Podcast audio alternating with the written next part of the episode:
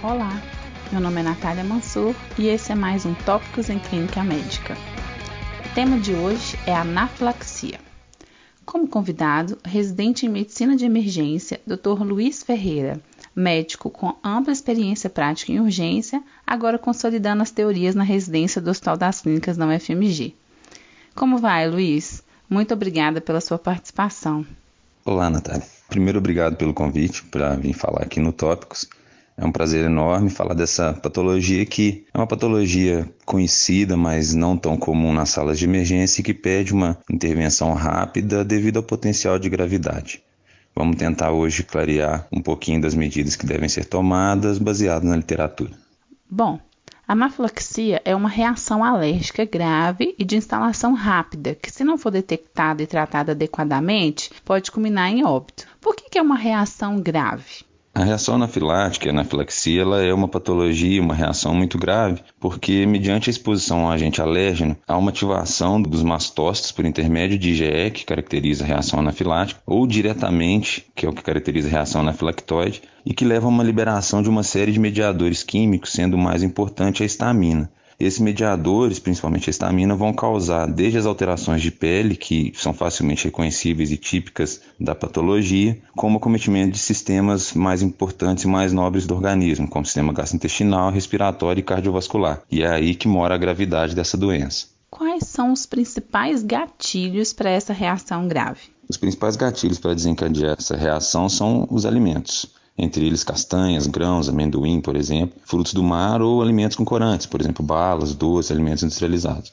Mas também pode acontecer essa reação com o uso de medicamentos, com picadas de insetos ou até com causas não encontradas, causas não apontadas pelo paciente, que são os casos idiopáticos. E isso é o que torna o diagnóstico às vezes difícil. O paciente pode ser que não consiga nos falar o que, que levou a essa reação. E quais são as formas que o paciente pode chegar ao pronto-socorro ou mesmo evoluir fora do ambiente hospitalar depois de exposição a esses gatilhos? Os principais sintomas que chamam muita atenção são sintomas de pele, o angedema, urticário, prurido e o flush, que acontecem até 80% dos casos.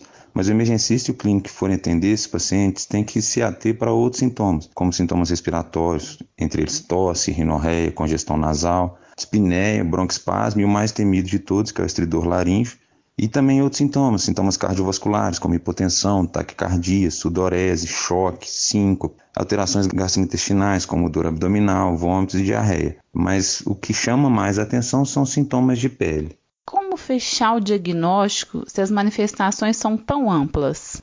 A gente fecha o diagnóstico, Natália, quando a gente tem pelo menos dois dos grupos de sintomas. Então a gente tem que ter alteração de pele, alteração respiratória, ou alteração gastrointestinal e alteração respiratória.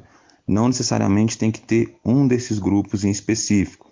Então existe um, uma crendice, uma lenda de que a gente tem que ter alteração de pele mais algum.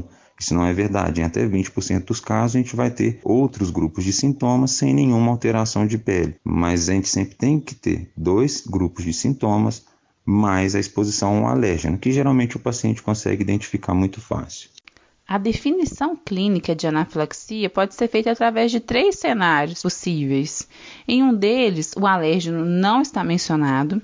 No segundo, existe exposição ao alérgeno provável e no terceiro é um alérgeno conhecido. Você poderia esmiuçar esses três cenários para a gente, Luiz? O primeiro cenário que você descreveu, ele tem o desafio de não ter um alérgeno conhecido, mas o paciente vai apresentar-se com um quadro clínico muito típico.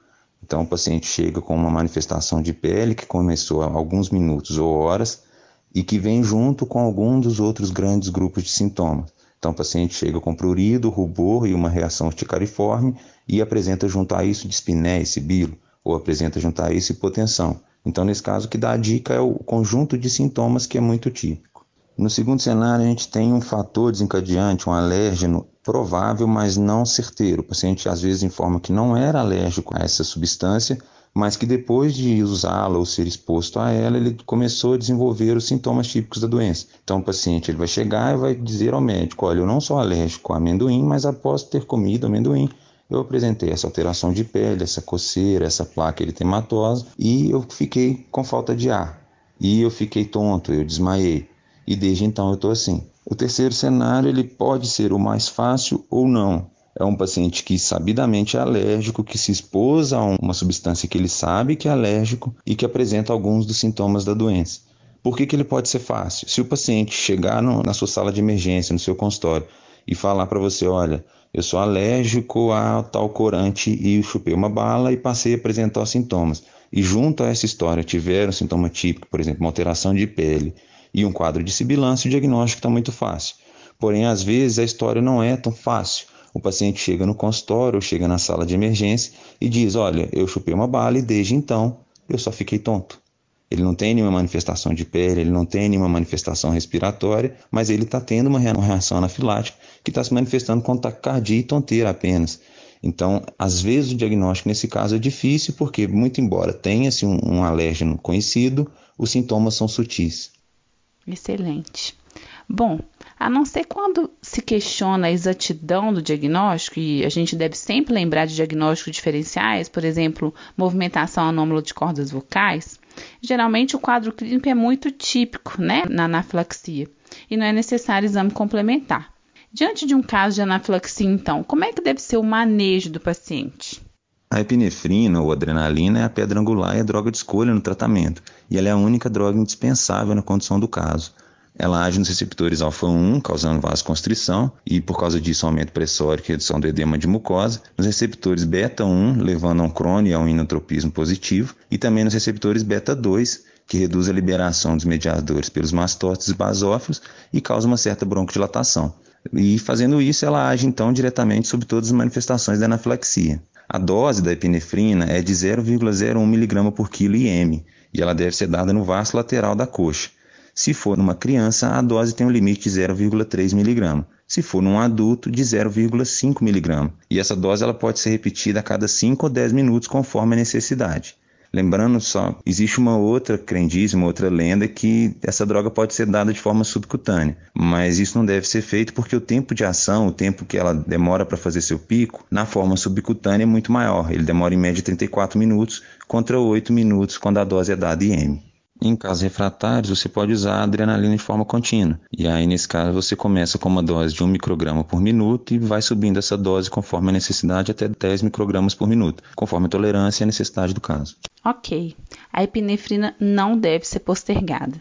Mas e em casos de pacientes beta-bloqueados? Tem alguma diferença? Mesmo no caso de o paciente usar um beta-bloqueador, a epinefrina, a adrenalina continua sendo a droga de primeira linha. Mas se você estiver usando muitas doses e o paciente não estiver melhorando, você deve considerar o uso do glucagon, que a dose é de 1 a 5 mg EV, feita em 5 minutos, e depois numa infusão contínua de 5 a 15 microgramas por minuto.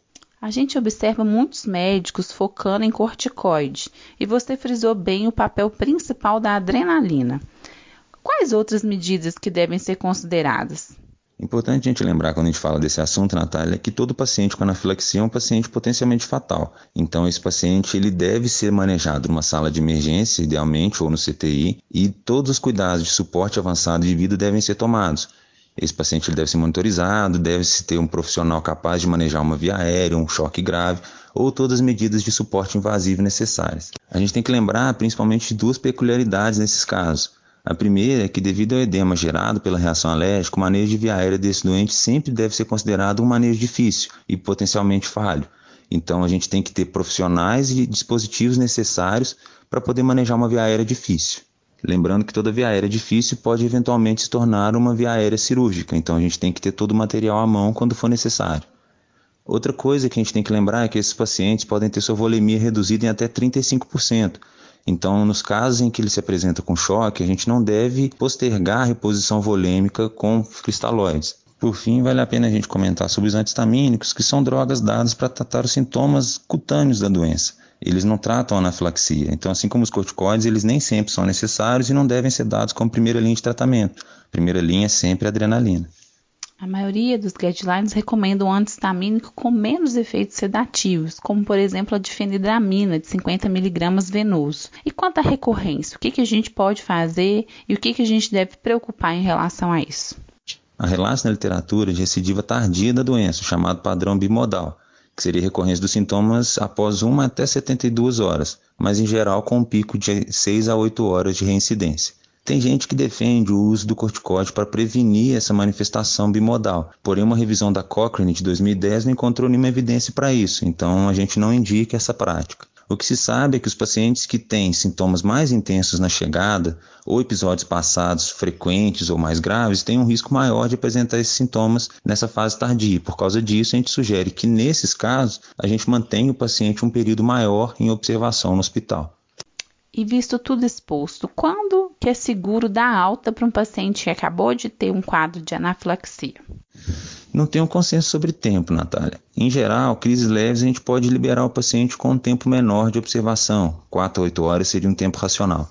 Em crises mais graves, onde o paciente precisa de usar várias doses de adrenalina ou é, é submetido a medidas de suporte avançado de vida, como intubação, por exemplo, esse paciente pode ter que ficar no pronto atendimento ou no CTI por mais tempo. E vale lembrar que o paciente na alta deve ser orientado adequadamente sobre a sua doença. Ele deve procurar um serviço de um especialista e, se possível, ter uma caneta de adrenalina, chamada EpiPen, para poder se tratar até que ele chegue no pronto atendimento. Infelizmente, isso ainda não é amplamente disponível no nosso país, mas aos poucos isso tem sido inserido. Excelente. Então, recapitulando os pontos-chave: 1. Um, o diagnóstico é clínico. 2. O tratamento é realizado com adrenalina intramuscular e essa não pode ser postergada. 3. Em caso de via aérea, sempre antecipar que pode ser uma via aérea difícil e não retardar em caso de indicação. 4. Antistamínicos e corticoides não têm um papel muito definido e não são primordiais no tratamento, então não devem ser o foco de atenção na terapêutica. E 5. A alta do paciente será definida conforme resposta clínica da apresentação inicial. Muito obrigado, Dr. Luiz, pela sua participação. E é isso, pessoal. Até a próxima. Não deixem de nos seguir no Instagram. Tópicos Podcast. Um abraço. Obrigado, Natália, e bons estudos a todos. Gostou do podcast? Quer receber os novos episódios do Tópicos no momento em que eles forem publicados, no seu dispositivo e sem precisar fazer nada? Basta assinar o Tópicos em Clínica Médica no Spotify, no Deezer ou no seu agregador de podcast favorito. Não deixe também de acompanhar nosso canal no Instagram, o arroba Podcast, onde nós vamos publicar as referências dos episódios, além de material complementar para ajudar no aprendizado. Lá também é o canal de comunicação com a nossa equipe para fazer comentários, críticas ou até para sugerir pauta para os próximos episódios. Até a próxima semana.